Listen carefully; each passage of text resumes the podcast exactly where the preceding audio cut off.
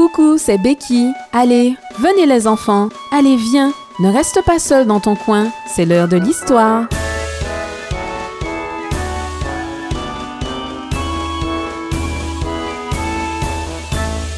L'histoire d'aujourd'hui s'intitule Les camions de Thomas.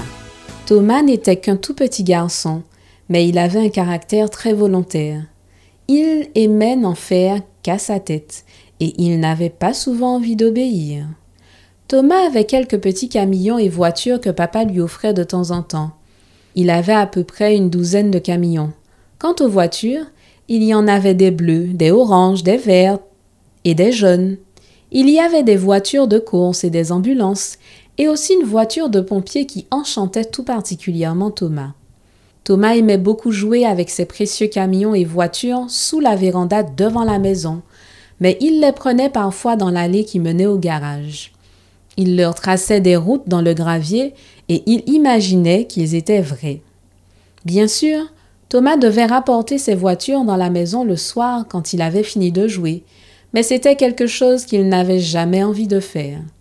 Il disait que cela n'avait pas d'importance, qu'il les rangerait plus tard, qu'il pouvait bien les laisser là, comme ça, il serait tout prêt pour lui quand ce serait de nouveau l'heure de jouer le lendemain matin.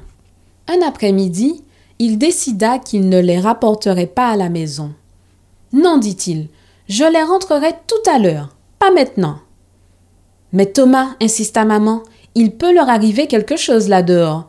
Quelqu'un pourrait te les voler ou une voiture pourrait leur rouler dessus. Penses-tu? Tout ira bien, dit Thomas. Rien ne leur est arrivé jusqu'à présent. Mais tu le regretterais s'il se passait quelque chose, dit encore maman. Tu sais que c'est vrai. Je les rentrerai après dîner, affirma Thomas. Il fera noir après dîner, rentre-les maintenant. Non, plus tard. J'ai dit maintenant, Thomas. Mais Thomas ne rentra pas sa petite voiture. Il sortit par la porte de devant et les oublia. Bientôt, le soir, une fois tombé, deux phares éclairèrent soudain l'allée. C'était papa qui rentrait. Attention à mes camions et à mes voitures, cria Thomas. Hélas, c'était trop tard. Crac, crac, crac. La voiture de papa les avait tous écrasés. L'ambulance était plate comme une crêpe. La voiture de pompier était en pièces. Les voitures de course ne feraient plus jamais la course. Oh, regarde ce que tu as fait. Regarde, cria Thomas, en se précipitant dehors. Illuminant les débris de ses voitures à l'aide de sa lampe de poche, en les ramassant l'une après l'autre. Excuse-moi, dit papa, je regrette vraiment. Tu n'as pas à t'excuser, lui dit maman. J'ai dit à Thomas de rentrer ses voitures il y a longtemps. Oh, mes pauvres voitures, gémit Thomas, mes pauvres camions. Pourquoi est-ce que tu as roulé dessus? Tu dois savoir pourquoi, dit maman. Tu te souviens combien de fois je t'ai dit de les ranger? J'ai oublié, cria Thomas. Et maintenant, mes voitures sont toutes écrasées. Il n'y en a même pas une seule qui a échappé. C'est une triste procession qui rentra dans la maison. Je suppose, chuchota papa à maman, que je vais devoir retourner en ville tout de suite. Attendons un peu, répondit maman à voix basse. Voyons s'il a appris sa leçon. Ils n'eurent pas longtemps à attendre.